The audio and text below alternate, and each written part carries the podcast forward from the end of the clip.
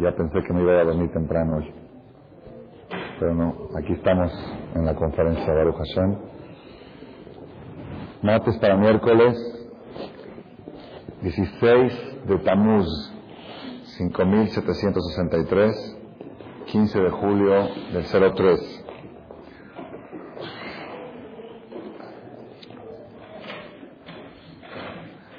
La conferencia de esta noche, según el plan que estamos hablando varias semanas, corresponde al segundo versículo de la bendición de los Koanim, de Birkat Koanim, el cual dice, Yaer Adonai Panav Eleja Vijuneka, que ilumine Dios su rostro hacia ti y te conceda gen, Vijuneka, te dé gracia, simpatía. Vamos a ver, si Dios quiere, si da tiempo hoy, este, la explicación de Vijuneca, tres explicaciones de Vijuneca. Es el tema que vamos a abordar la noche de hoy porque así estamos en, el, en la serie. Sin embargo, no podemos ignorar que estamos a 24 horas del el inicio de la época de luto del pueblo de Israel. La época triste, una época en la cual no se permite hacer bodas ni escuchar música, incluso si toca un Brit Milá o alguna fiesta, se hace sin música, es a partir del día 17 de Tammuz hasta el día de Tisha B'Av. El 17 de Tammuz empieza mañana de la noche, si el jueves ya es 17 de Tammuz, y tres semanas posteriores es el día de Tisha B'Av. Ambos días son días de ayuno, Shivasta de Tammuz es ayuno y Tisha B'Av también es ayuno. Y en esas tres semanas la persona debe de evitar alegría, fiestas, como dijimos, y también la persona debe de evitar situaciones de peligro. Son tres semanas que son propicias para que sucedan cosas no buenas. La Gemara dice que lo yaku et de que no es bueno pegarle a los niños en esas tres semanas. Todo el año tampoco es bueno, pero hay veces hay necesidad de castigar a un niño con, una, con un golpe, con una nalgada. Sin embargo, en estas tres semanas hay que evitar, ¿por qué? Porque un golpe en estas tres semanas puede ser fatal de los padres a los hijos o de los maestros a los alumnos. Y tal como de los colmos son vacaciones que los tenemos más allá encima de nosotros, hay que tener cuidado a partir de este jueves y hay que tener cuidado que los niños no se enteren de esta clase, de esta conferencia.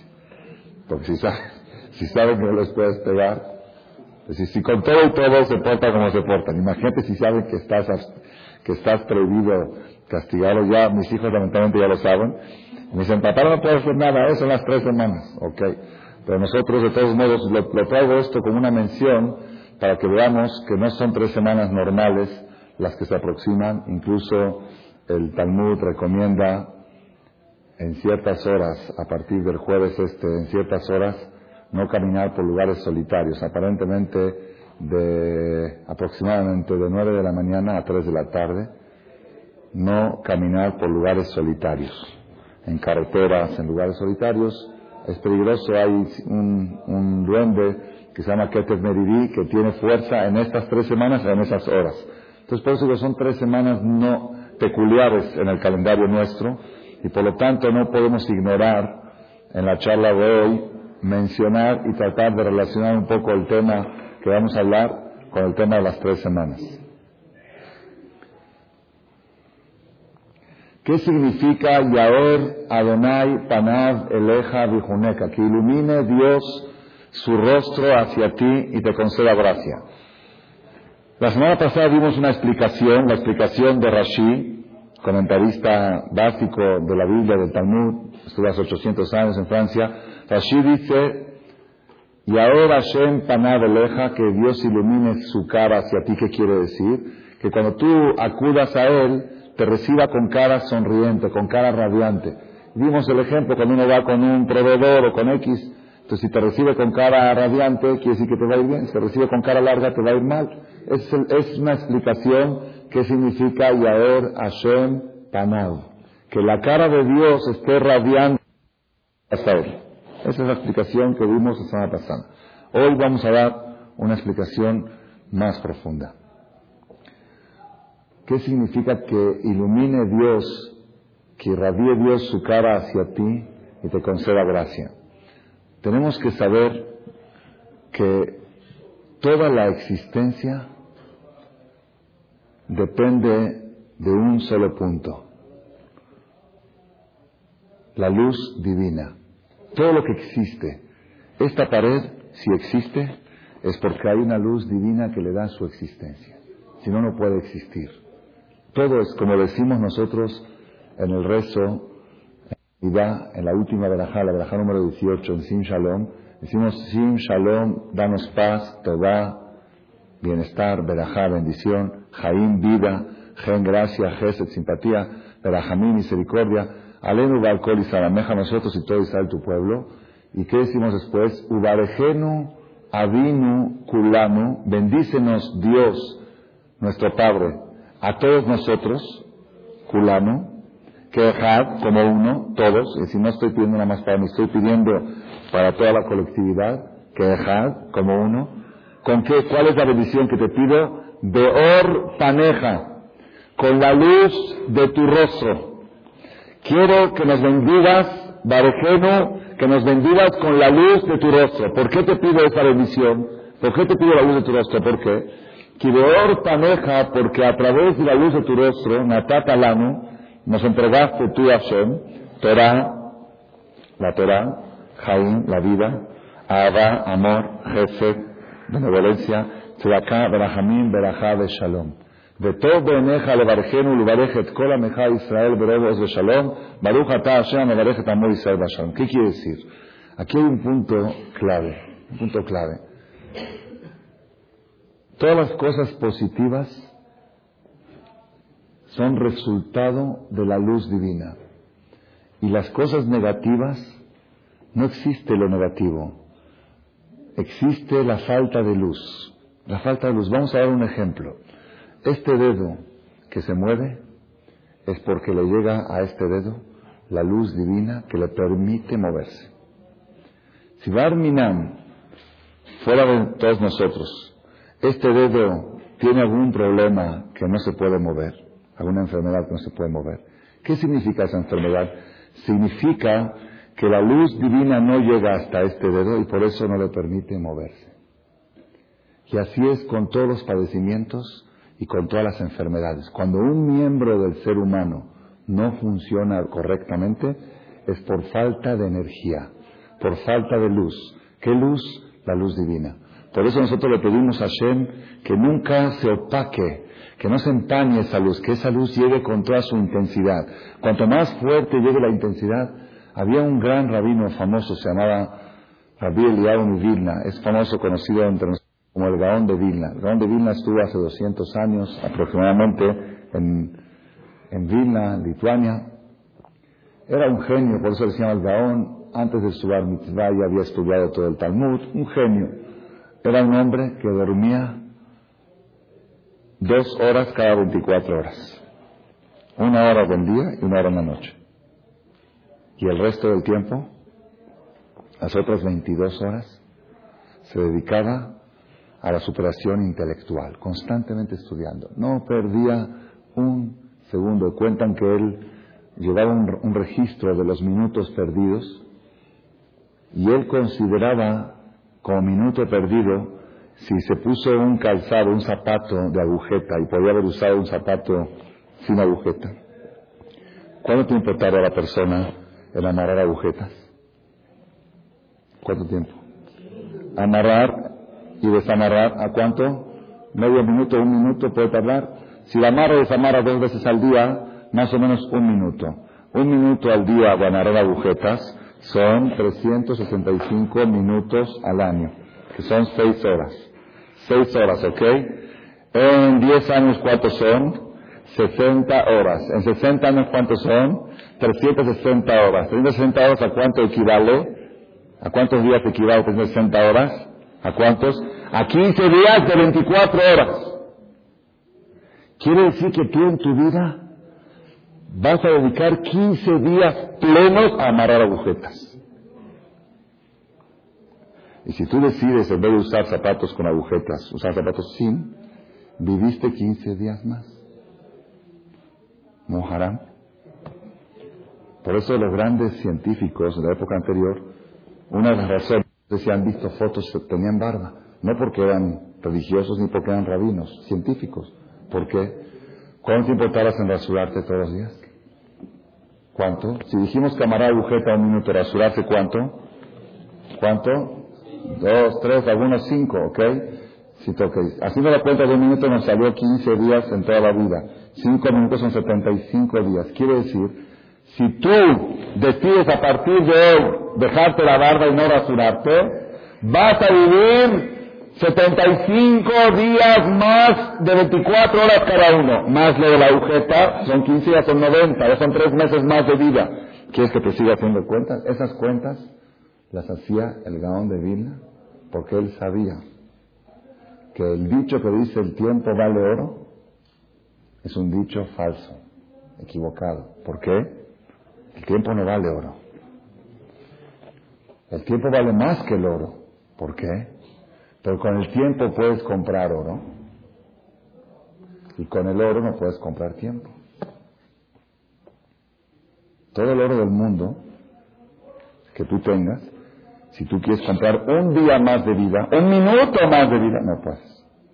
en cambio, si tienes tiempo, con el tiempo puedes hacer oro. Entonces, el tiempo es una, una cosa que vale más porque puede conseguir oro. Y el oro es una cosa que no puede conseguir tiempo.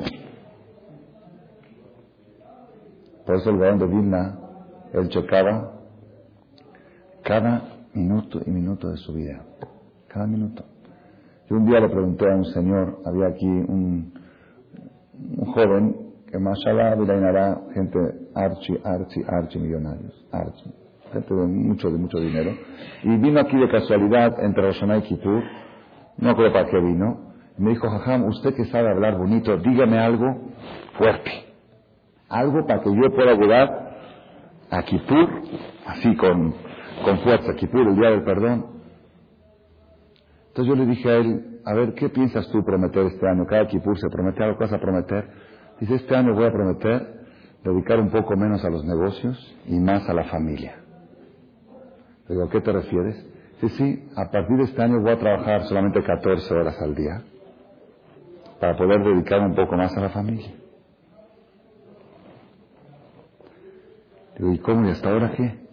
Dice, no, ni día, ni noche, me levanto a las seis de la mañana, me voy, disparo al trabajo, regreso a las doce de la noche. Digo, ¿pero qué necesidad tienes? ¿Qué necesidad tienes? Dice, jajam, me llueven los negocios, me llueven, me vienen a ofrecer en la mesa una mercancía que vale tres en uno. Y así, cash. Y yo tengo, yo dispongo de dinero. La compro en uno y mañana la vendo en tres. Triplico el dinero, pero ¿Qué le voy a decir? No, ya acabó mi horario de trabajo. Aquí está el negocio en la mesa. Aval. Aval todos nosotros, en el sentido bueno de la palabra. No sé si aval, porque pobrecito, pobre familia, pobre mujer, pobre hijo, no los puede atender. Este año en Kipur promete trabajar un poco menos, bajar a 14 horas diarias. Entonces me dice, dígame algo para que me pueda yo sacudir ahorita antes de estos días, este día tan importante, el día del perdón, el día de Kipur. Entonces le dije, mira, te voy a hacer una pregunta y contesta. Si tú trabajas un día, 10 horas, y en esas 10 horas le hablé en su idioma, y en esas 10 horas ganaste 10 millones, ya saben de qué, de verdes, de pasto. Para él es pasto. 10 horas y ganaste 10. ¿Se llama que ese día te fue bien? o te fue mal. Quiero saber tus conceptos. No, jaja, no lo exagere. No, la verdad, 10 horas, ganar 10 millones me fue muy bien. Muy bien, ¿estás seguro? Fue un buen día, fue un super día. Te dijo, ok. Ahora te voy a proponer algo. Agarra esos 10 millones y vuelve a comprar las 10 horas. Recupéralas. Tú invertiste 10 horas y obtuviste 10 millones. Ahora dices, que no me arrepiento. Mejor toma las 10 y dame las 10 horas. ¿Puedes? ¿No? Mal negocio.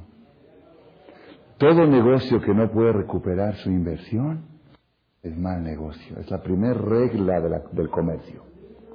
Si tú compras una propiedad a 100 y no la puedes vender más que a 80, ¿te fue bien o te fue mal? Te fue pésimo.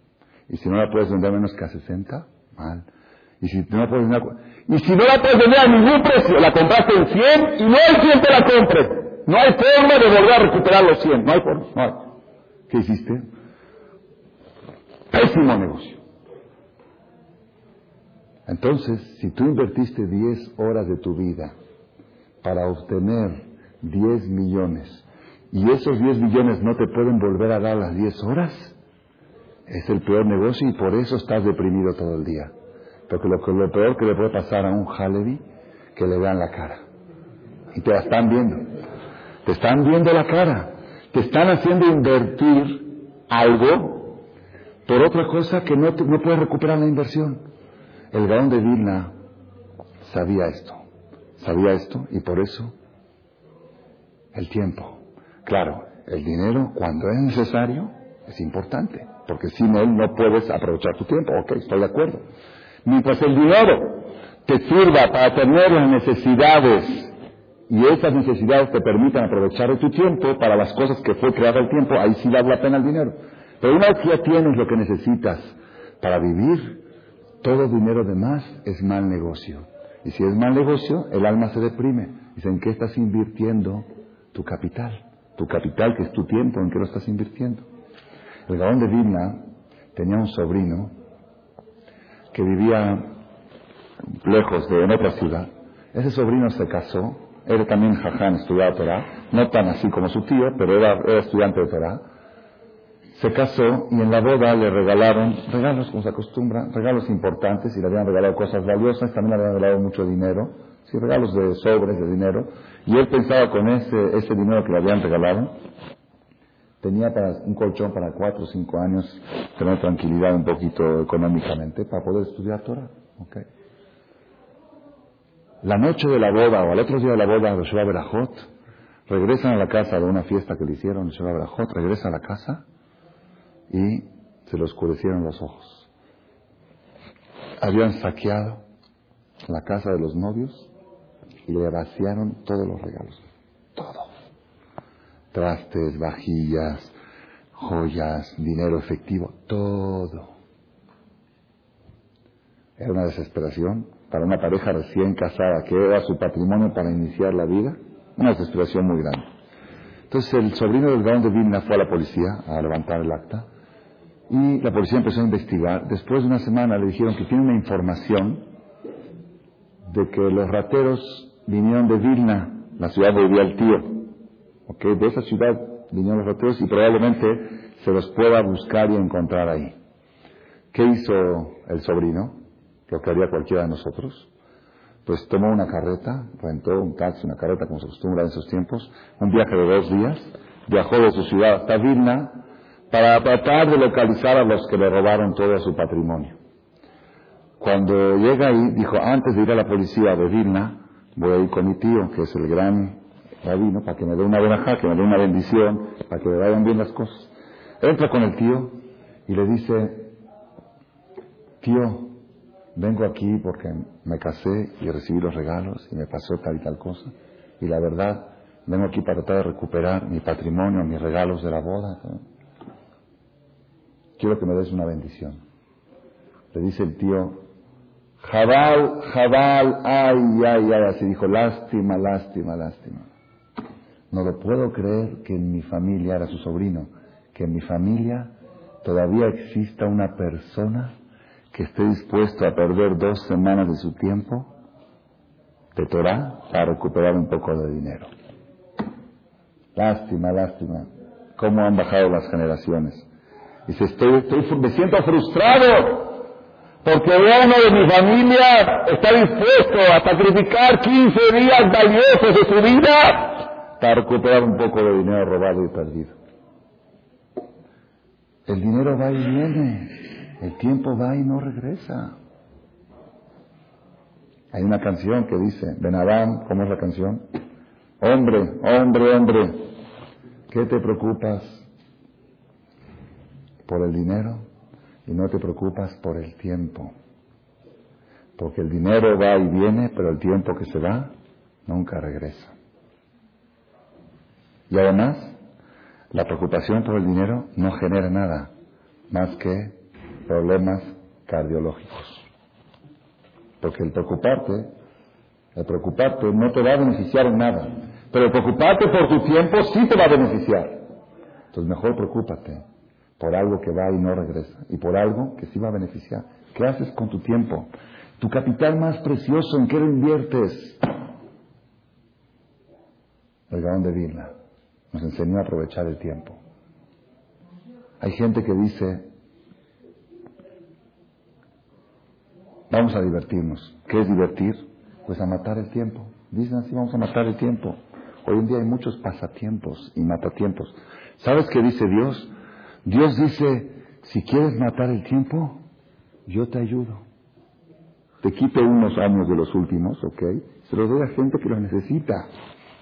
Había un rabino que vio a sus alumnos que estaban, que estaban perdiendo el tiempo platicando, le dijo, ¿les sobra tiempo? Échenlo aquí, a mí me falta. Hay gente que tiene el error de decir, vamos a matar el tiempo. Ayer la pasamos precioso. Pasaron tres horas y ni cuenta me di en esa película. Ni cuenta me voló el tiempo. Ah, pues el tiempo es tu enemigo. Sí, hay gente, hay gente que lo peor que le puede pasar es que tengan tiempo de más. Que les sobre tiempo. Ah, mira. Lo vale. Llegan vacaciones. Está uno así. No. Me acuerdo una vez era un domingo y ese domingo era día de ayuno, creo que el ayuno de Azara Betebet, uno de los ayunos obligatorios. Y viene una persona y dijo, a ver, jajam, ¿qué hago? ¿Qué hago? Comer, no se puede comer, es ayuno. Pasear, dicen que no va, es un día de luto, se hace a pasear, es un día de paseo. Trabajar, es domingo. ¿Qué hago todos los días? Pobre hombre, pobre. Claro. Comer no, pasear no, trabajar no. Jadito. Está con un problema muy grave. Tiene ocho horas que no tiene que hacer con ellas. Ese es el barómetro para saber si tienes una causa justa para existir o no la tienes.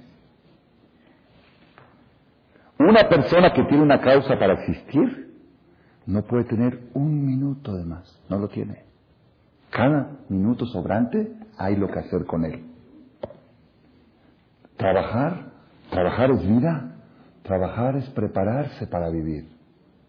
Comer es vida, comer uno come porque necesita comer para poder vivir. Dormir es vida, uno está a dormir seis, siete horas para poder vivir. Trabajar no es vida, comer no es vida, dormir no es vida. ¿Qué es, qué es vida? Pasear es vida. Pasear es una necesidad. La mente necesita distraerse. Le preguntas a una persona por qué sales de vacaciones, ¿qué te dice? Pues necesito despejarme para poder trabajar. Ok, ¿para qué, ¿para qué trabajas? Necesito trabajar para tener dinero, para poder comer. ¿Y para qué comes? Pues necesito comer para poder vivir. ¿Y para qué vives? Eh, eh, eh, eh. A ver, síguele, síguele, síguele. No le sigues, no, no tienes una causa. ¿Y cuál es el barómetro cuando te sobra tiempo? El Gaón de Vilna cuidaba cada segundo de su tiempo. Llevaba un registro de no perder un segundo. Cuando la víspera de Kippur abría su libreta y checaba, sumaba los minutos perdidos en el año, y como les digo, para un minuto perdido, si podía, por decir así, si podía ir a comprar un refresco en una tienda más cercana o sea una más lejos, se tardó medio minuto más y a la punta como medio minuto perdido. Pues, ¿Para qué fuiste allá? No, es que aquí cuesta más barato la roja y más barato que el tiempo. ¿Más barato que el tiempo?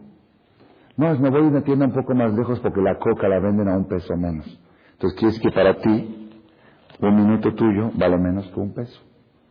Entonces para el gran de Vilna, un minuto valía mucho más que un peso. Entonces lo apuntaba como un minuto perdido.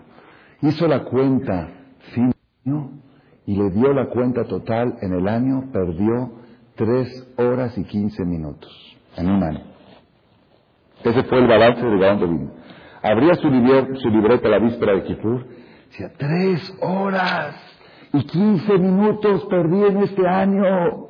Pobre de mí, pobre de mí, Dios me dio esas tres horas, ¿por qué las desperdicié? El balance de todo el año, desperdició tres horas plus quince minutos. Se ponía a llorar y a chillar hasta que sus lágrimas borraban el escrito. Borraban el total, que decía total, perdidas tres horas quince minutos, sus lágrimas lo borraban. Ese era el nivel de aprovechamiento del tiempo que tenía el Gaón de Vilna. Todo esto lo cuento más como una introducción para lo que voy a decir ahorita. Cuando él tenía 70 años o un poco más, los doctores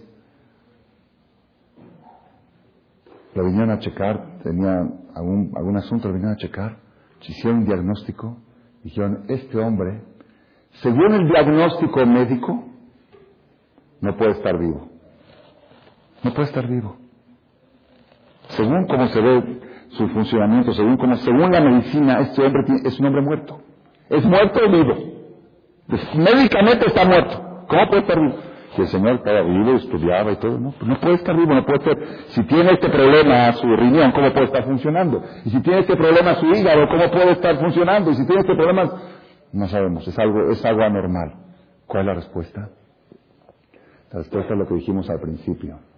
No existen enfermedades, no existen padecimientos, existe falta de luz. Y cuando a la persona le llega la luz divina con toda su intensidad, todo funciona. Y cuando algo deja de funcionar, es porque a, ese lugar no está llegando la luz divina. Es el secreto, y eso es las enfermedades, eso es la angustia y la depresión. Una persona que padece de angustia, que sepa que la angustia es resultado directo de una oscuridad que hay dentro de él, una falta de luz. Donde hay luz no puede haber angustia. Como Luz y alegría van juntos, van de la mano. Y si hay angustia es porque hay oscuridad. Y si hay oscuridad, ¿por qué? Porque los rayos de luz no llegan. Hay algo que, hay unos velos que separan y no permiten que llegue. Y la persona tiene que procurar de eliminar esos velos y generar una intensidad de luz para que todo pueda funcionar, ya sea la salud ya sea su estado de ánimo. Cuando hay pleitos entre la gente, es por falta de luz. Donde hay luz no hay pleitos. La oscuridad trae pleitos. Pues sí. Si, si viene un apagón, pues todos quieren salirse, se, encima uno encima del otro. Pero cuando hay luz, pues cada quien en su lugar. Este es tu lugar, este es mi lugar. Como dicen, cuando alguien dice, te abrir una competencia, ¿qué dicen? El sol sale para todos.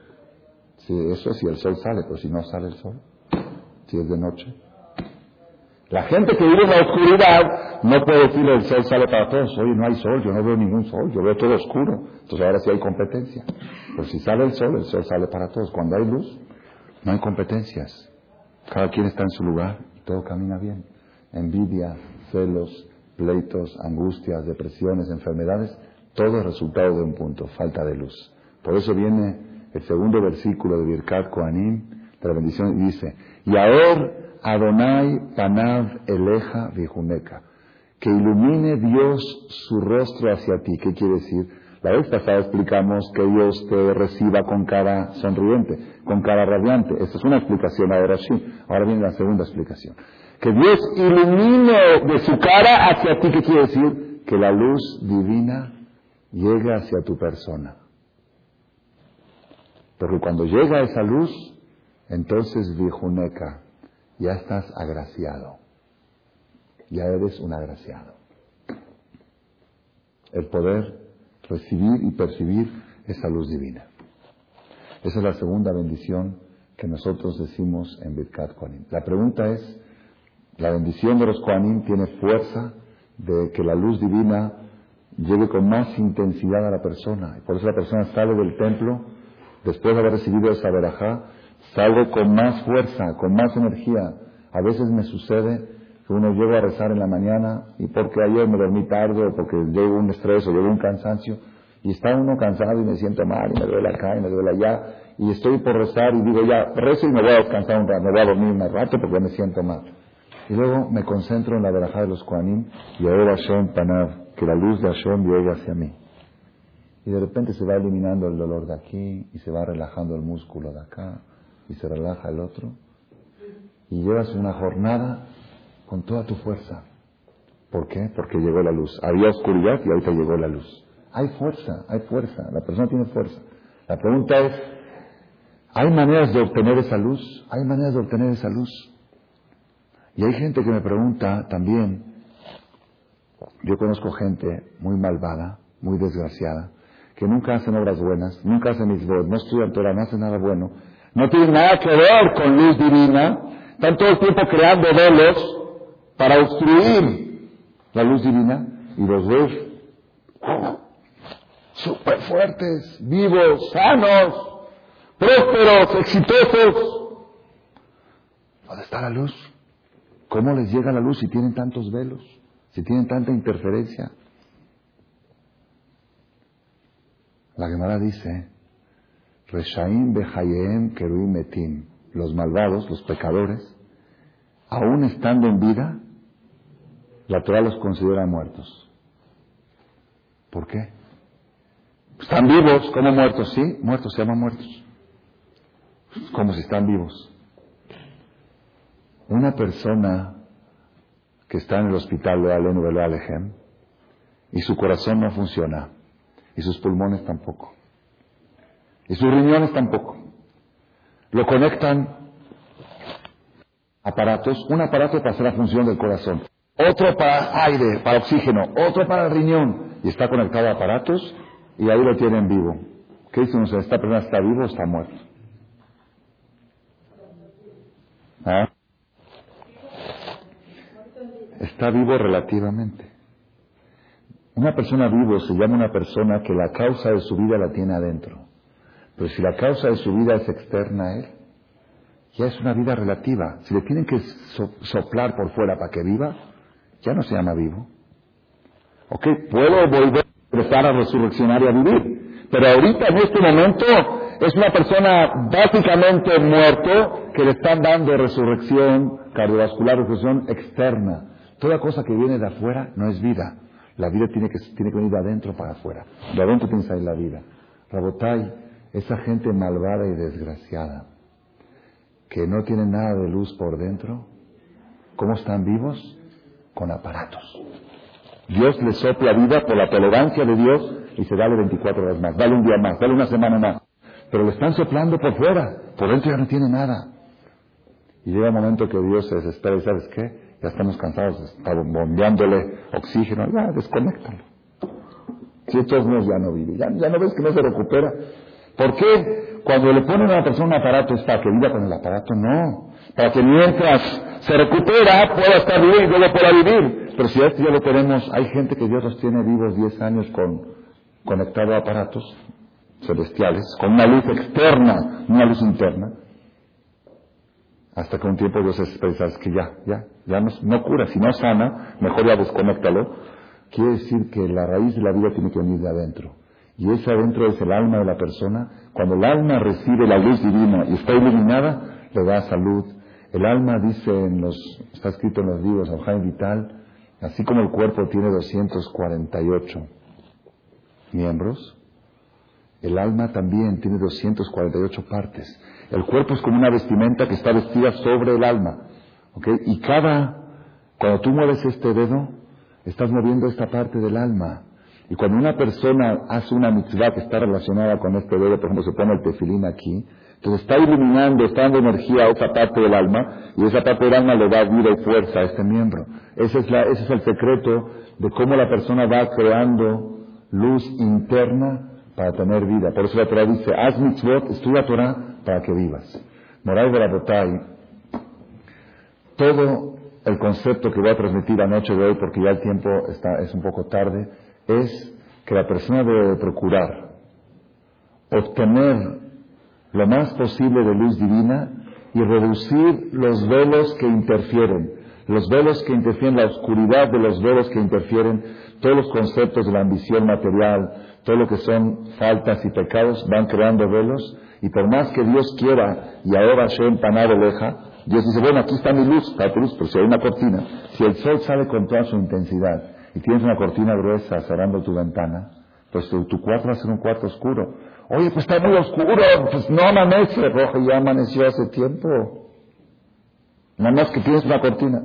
Abres una cortina, no, pues tienes otra. Abres la otra, pues tienes otra. Cuanto más velos vas quitando, más el sol, la luz divina, y ahora son leja, la recibimos en Birkat Koanim. Pero nosotros tenemos que reducir velos para poder recibir esa luz. Tenemos que saber que el pueblo de Israel ¿Qué significan las tres semanas que se acercan para nosotros? Vamos a dar una explicación relacionada con la charla de ahora. Dice el Talmud, en el Tratado de Talmud, donde habla de los ayunos, que sepamos que es un ayuno obligatorio, el del jueves, es ayuno de mañana a noche. Si uno se puede parar temprano a desayunar a las 5 de la mañana y empieza aproximadamente a las 6 de la mañana y termina a las 9 de la noche. Es un ayuno obligatorio para cada hombre y mujer mayores de, hombre mayor de 13 y mujer mayor de 12 años, excepto en caso de enfermedad o de embarazo y lactancia que tiene que consultar a un grado en qué circunstancias está exenta la mujer o la persona enferma de no ayunar. Pero excepto en esos casos es mitzvah y obligación de ayunar. Dice el Talmud en, en Tratado Tanit, hoja 26, columna 1, dice así. Hamishah de Barim de Tamuz. Cinco desgracias sucedieron en la historia de nuestro pueblo en el día 17 de Tamuz, en la fecha 17 de Tamuz. Y nosotros en el judaísmo sabemos la importancia de las fechas. Las fechas no son de carácter conmemoratorio, sino de carácter terapéutico. Ya explicamos en varias ocasiones que cada suceso que sucede en ciertas fechas deja huella en esa fecha. Cuando regresa la fecha, la huella de ese suceso vuelve a, revivir y por eso necesitamos identificarnos con lo que sucedió. No es nada más conmemorar un suceso. Cinco cosas sucedieron el día 17 de Tamuz. De Shiva Sar de Tamuz, el día 17 de Tamuz, primer desgracia, Nishtaberu Aluhot. Se rompieron las tablas de la ley, las primeras tablas que bajó Moisés, Moshe del monte Sinai después de permanecer ahí 40 días, el día 17 de Tamuz desaparecieron esas tablas, se rompieron las tablas. Fue el único objeto material, material que bajó del cielo. En el cielo normalmente son cosas espirituales. Moshe subió al Samay y trajo con él como dice la palabra, Lujot, Maaser Lokimema. Las piedras eran un tipo de zafiro, eran Kiriakol fabricadas por Dios, de amistad, amistad Lokimo y escritas por Dios. Haruta la Lujot, un escrito muy especial, un escrito grabado en la piedra que se veía, se veía de los dos lados por igual. Normalmente si tú grabas en una piedra, del otro lado se lee al revés. Pero aquí había un milagro. Volteabas la tabla y se veía igual. Anoji Hashem. La volvías a voltear, Anoji Hashem. ¿Cuánto pagarían ustedes si habría un museo para ver esas tablas? Si la gente paga para ver piedritas traídas de la luna. Yo me acuerdo cuando fui a ver en el Teatro Colón en Buenos Aires, ¡ah! piedras de la luna. Yo pensé cuando las voy a ver me voy a desmayar. ¿Qué vi? piedrita así chiquita. Dije, en mi casa tengo muchas de esas. Entonces, desde la luna. Ya, porque es la luna ya es otra cosa. Estudiar. Es una piedra. Pero por ver una obra de Dios, un escrito de Dios, el día 17 de Tamuz del año 2448 de la creación, el mismo año que salieron de Egipto, el mismo año que recibieron la Torah, a los 40 días de que Dios se había manifestado en el monte Sinai y dijo a Anoji Hashem, yo soy Dios, no tendrás idolatrías, no tendrás figuras, el segundo mandamiento. Pasaron 40 días y el pueblo de Israel, por ciertas circunstancias que no vamos a extender ahora, pero en unos cassettes ya lo habrán escuchado, lo pueden escuchar, explicamos con amplitud cómo es que llegó a el pueblo de Israel, cometió el más grave de los errores el más, grave de los pecados, idolatría, el becerro de oro. Moshe Rabbeinu baja del monte Sinai y ve esa situación y rompe las tablas. Es una desgracia muy grande, una desgracia que despertó la furia del Creador, que le, que le dijo a Moshe, déjame exterminarlos y voy a hacer de ti una nación más grande y más poderosa que ellos. Este pueblo es un pueblo terco. Después de todo lo que vieron, cometen esto. ¿Qué más puedo hacer para demostrarles la unicidad de un solo Dios? El único pueblo en la historia que lo ha visto y escuchado. 600 mil personas con mujeres y niños. ¿Qué más? Y Moshe tuvo que echarse unos rezos para que aplacar la furia divina. Y la Gemara dice que Dios nunca perdonó ese pecado. Dice el Talmud, es insólito una mujer que le es infiel a su marido en la boda. Estando en la boda. Se han escuchado muchas historias de infidelidades, muy drásticas, insólitas, en las novelas, las novelas, ahí se ven, las que no hay que verlas, ahí las que no, que, no hay que verlas. Ahí se ven. Pero yo no creo que alguien haya escuchado que una novia baja de la jupá, se pone a bailar con sus amigos, de repente se va con uno de ellos, se van media hora, una hora y regresa. ¿Se ha escuchado igual? ¿Quiere perdón? Es insólito. Hay, hay un, hay un límite, ¿no? Estás, estás, en la boda, estás en el monte Sinai, todavía no acaba la boda. Ahí estás al lado, ahí mismo fue la boda, ahí, ahí fue donde Dios te presentó, ahí mismo cometes el becerro de oro. Dios no perdona el pecado. Dios, así dice la Torah, la piedad la misericordia de Dios que aceptó como se fue cobrar esa deuda poco a poco durante todas las generaciones. Y dice el Talmud, no hay una desgracia que le suceda al pueblo de Israel en la historia en la cual Dios se cobra un poquito de la deuda del pecado de Se cobra las deudas actuales, porque también seguimos pecando, pero se cobra un poco de la deuda general. Y el día que Dios termine de cobrar esa deuda, viene la redención final, viene el Mashiach. Tenemos que terminar de pagar esa deuda que cuando nos endeudamos, el día 17 de Tamuz, es el día que nos llevó a la quiebra. Ya hubiéramos estado hace cientos de años en una mejor situación si no fuera por la falta que cometimos el día 17 de Tamuz. Se rompieron las tablas a raíz del pecado del becerro. Es la primera desgracia de Shabbat. Después, otra cosa que sucedió el día 17 de Tamuz, Butal Hatamid. Por primera vez se canceló en el templo sagrado el Corbán Tamid. ¿Qué es el Corbán Tamid? El Corbán Tamid, cuando existía el templo sagrado de Jerusalén, teníamos una obligación que está en la perashá de la semana que vamos a leer este Shabbat. Daber el Bnei Israel et Korbani Lachmi Leishai, un cordero en la mañana y un cordero en la tarde. Esos corderos es lo que hoy representa Shachrit y Minja. Shachrit es el tamid matutino y Minja es el tamid vespertino.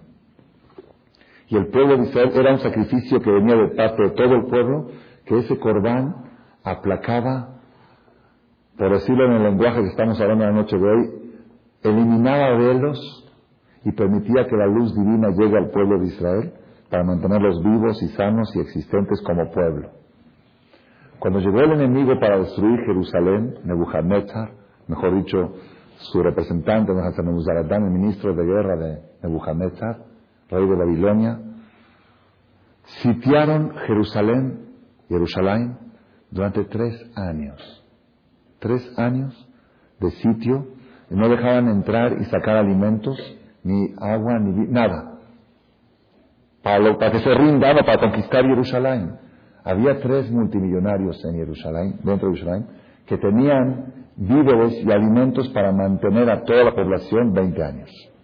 Y no hay enemigo que pueda soportar un sitio de 20 años. Entonces esa era la garantía que ellos tenían. Estos tres millonarios Calvá, Sabúa Nagrimón Ben Gurión y otro más, no recuerdo ahorita el nombre. Ellos tres tenían, uno tenía aceite, otro tenía vino, otro tenía trigo, harina en sus bodegas para mantener a toda la población durante 20 años de Jerusalén.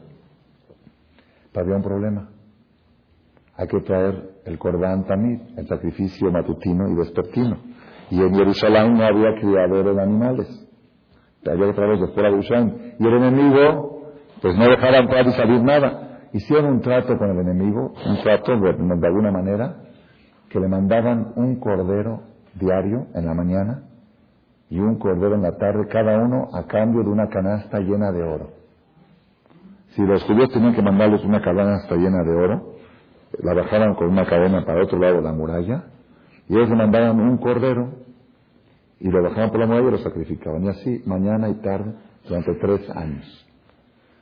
Ya el enemigo estaba cansado, estaba fastidiado. ¿Cuánto tiempo puede estar en un lugar, estado de sitio? Necesitan mantener al ejército, también es difícil. Son, tienen familias, el ejército de Roma, de, de Babel, de Babilonia, donde venían. Ya se iban a regresar.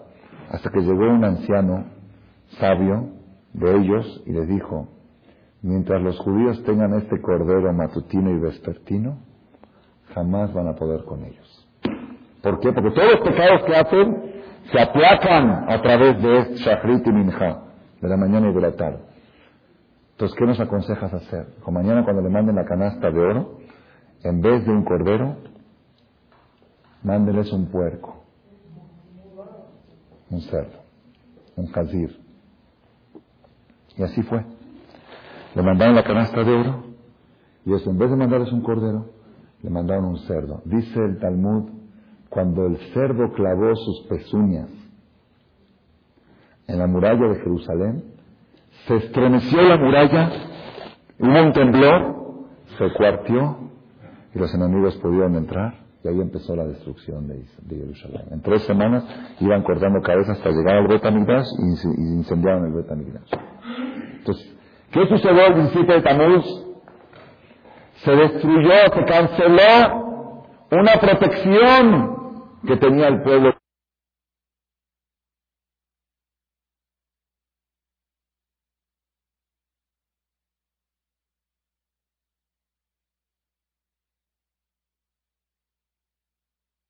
resultado de que se canceló el Corban Tamid. Y es la tercera cosa. La cuarta cosa que sucedió el día 17 también fue en otra época, en la época ya del segundo templo, en la época de los romanos, Saraf apostemos et Torah. Había un militante romano de los que conquistaron Jerusalén en, el segundo templo, 400 años después, y él llegó y como símbolo de conquista, antes de quemar el Bet Amigdash, agarró un Sefer Torah, un libro de la Torah, y lo quemó en una plaza pública, ante millones de personas. Como diciendo, quemar la cultura, era la competencia de la cultura helénica, era el judaísmo. Y eso fue un acto muy triste que sucedió el día 17 de Tamuz, se quemó la Torah.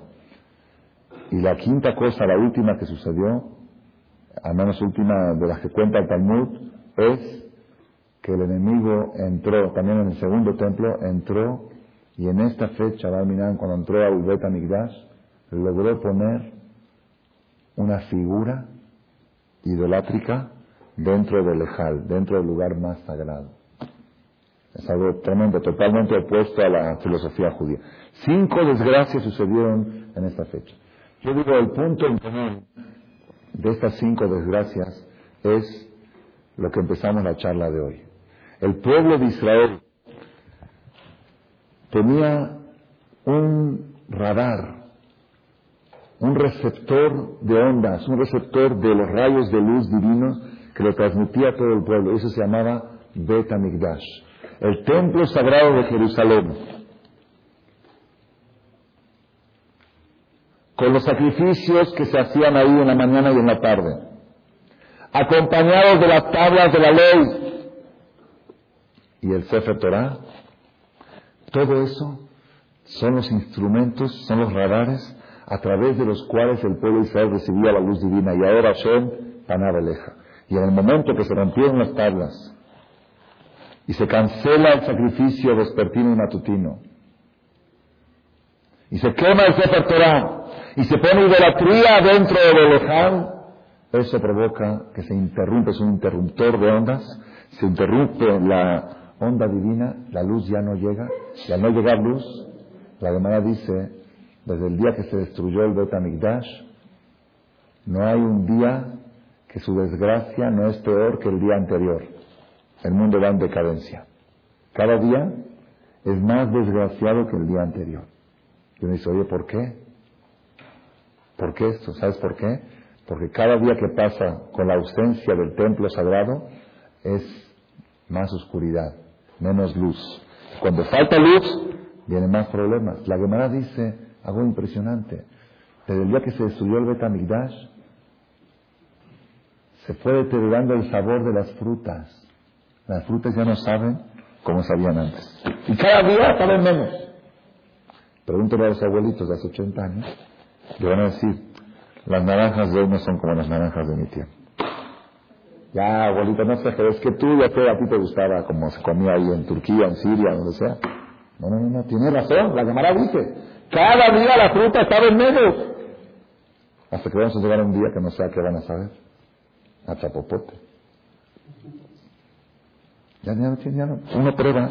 Antes, yo me acuerdo hace 10 años el durazno era más sabroso que ahora. O no es verdad, pregúntale a la gente. Entonces, ¿qué pasó? Oscuridad, falta de luz. El sabor de las frutas también es porque hay luz divina dentro de esa fruta. Todo lo que gozamos es de la luz divina. Y toda la falta de goce es falta de luz. Y la falta de luz viene porque no tenemos receptores para recibir esa luz. ¿Quién era el receptor? El templo sagrado. Las tablas de la ley, el Sefer Torah. Hoy en día, que no tenemos, mientras no tengamos el templo sagrado, uno dice, bueno, entonces, ¿qué hacemos? ¿Qué hacemos?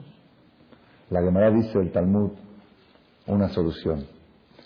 Hash el que le duele la cabeza, que estudie Torah. El que le duele la garganta, que estudie Torah. Shenemar, Kiliviat Henem le Banakim le El que le duele los huesos, que estudie Torah. Shenemar, Veshikul Bahatzmoteja. Hash Bekol Gufo Yasok Torah. Trae versículos de, Proverbios que las enfermedades físicas que padeces tiene una solución. Estudia Torah para curar. A veces le pregunto a uno de los que vienen a la clase, ¿por qué ayer no viniste a la clase? Es que me dolía la cabeza. ¿Te dolía la cabeza? Tenías que haber llegado una hora antes. Necesitabas doble dosis. ¿Por qué? Porque dolor de cabeza es falta de luz. Y hoy en día, la única fuente de luz que tenemos para sustituir al Betamigdash es el estudio de la Torah. Por eso, Yaer Hashem Panadeleja, que ilumine Hashem su rostro hacia ti. ¿Qué quiere decir que ilumine Hashem su rostro hacia ti? Que la luz, Dios todo el tiempo, el sol sale, Dios está iluminando todo el tiempo, la luz de Dios no se apaga. Él no, no tiene puesta el sol y salida del sol. El sol está todo el tiempo. El problema es cuántas cortinas tienes en tu ventana. La fuerza del estudio de la Torah es eliminar lo que empaña, el vidrio empañado que no permite que entre, la luz de la Torah lo desempaña. Y es lo que nosotros tenemos que procurar, independientemente de que todos el día jueves vamos a ayunar, el ayuno es obligatorio desde las seis de la mañana hasta las nueve de la noche, pero junto con el ayuno tiene que venir la reflexión. Tanit velo velo teshuvah que guf velo neshama. Ayuno sin reflexión es como cuerpo sin corazón. El corazón del ayuno es la reflexión que la acompaña. ¿Qué reflexión la acompaña? Esa reflexión. Hoy, Shiva Tamuz, que estoy ayunando, hoy es un día que se eliminan los receptores de luz. Y cuando se eliminan los receptores de luz, a través de eso vienen todos los problemas. Entonces, ¿qué tenemos que hacer? Pedirle a Dios que nos ayude a que vuelva a construirse ese templo de Jerusalén. Pero mientras tanto, nosotros, más Torah, más tablas de la ley, más shachrit y minjá, vespertino y matutino, todo eso que se redujo este día, vamos a tratar de incrementarlo. Tenemos ahora oportunidad, son vacaciones, las vacaciones, pues, bueno, vacaciones para, los niños, ¿no? Y trabajo para las madres, ¿ok? Pero son, es una época que la persona tiene que aprovechar, hacerse un poco de paréntesis y hacerse un tiempo para generar más luz dentro de sí. Y cuando lo logres, ¿verdad? Pues esto junto con la bendición de los Koanim, vamos a estar todos con salud, con bendición, con paz, con alegría, con tranquilidad y con armonía. Amén. Gracias. Hace dos semanas, porque ahorita lo que está usted diciendo de la fuerza que tiene la Torah, yo a un bris mila hace como dos tres semanas. Llegué yo con un dolor de estómago, de verdad es cierto, es verídico, muy, muy fuerte. Pero me parece que un raro que me estaba, estaba conmigo, habló conmigo, me estaba en una veranda, y estaba yo con él como una hora, estuve con él para, se me olvidó que tenía nada. Cuando agarré mi bolsa para ir al coche, dije, no aguanto, no aguanto, otra vez que esto no. Le dije a una amiga, por favor, pregúntale a qué se debe esto, porque esto es increíble, no lo puedo creer. ¿Qué pago? ¿Qué? Le preguntó al Jajam y le dijo el Jajam la, la luz de la espiritualidad. No, no, sé.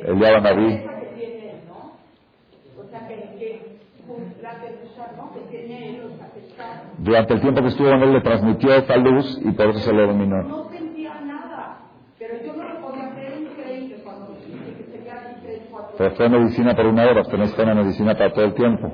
No, la partida Entonces, ya, ya llevo usted unos cassettes para que tenga luz todo el tiempo de rotación. pero puede ser nada. Sí, así es. רבי חניה בן הקשה אומר, אתה כל גדול גדול ישראל, תראה בעלה עם תורה ומצוות שנאמר, יגיד תורה ויאדיר, יתגדל ויתקדש, שמר הבא, דעי נדיר ויחרותו וימליך מלכותו ויצלח חוקתו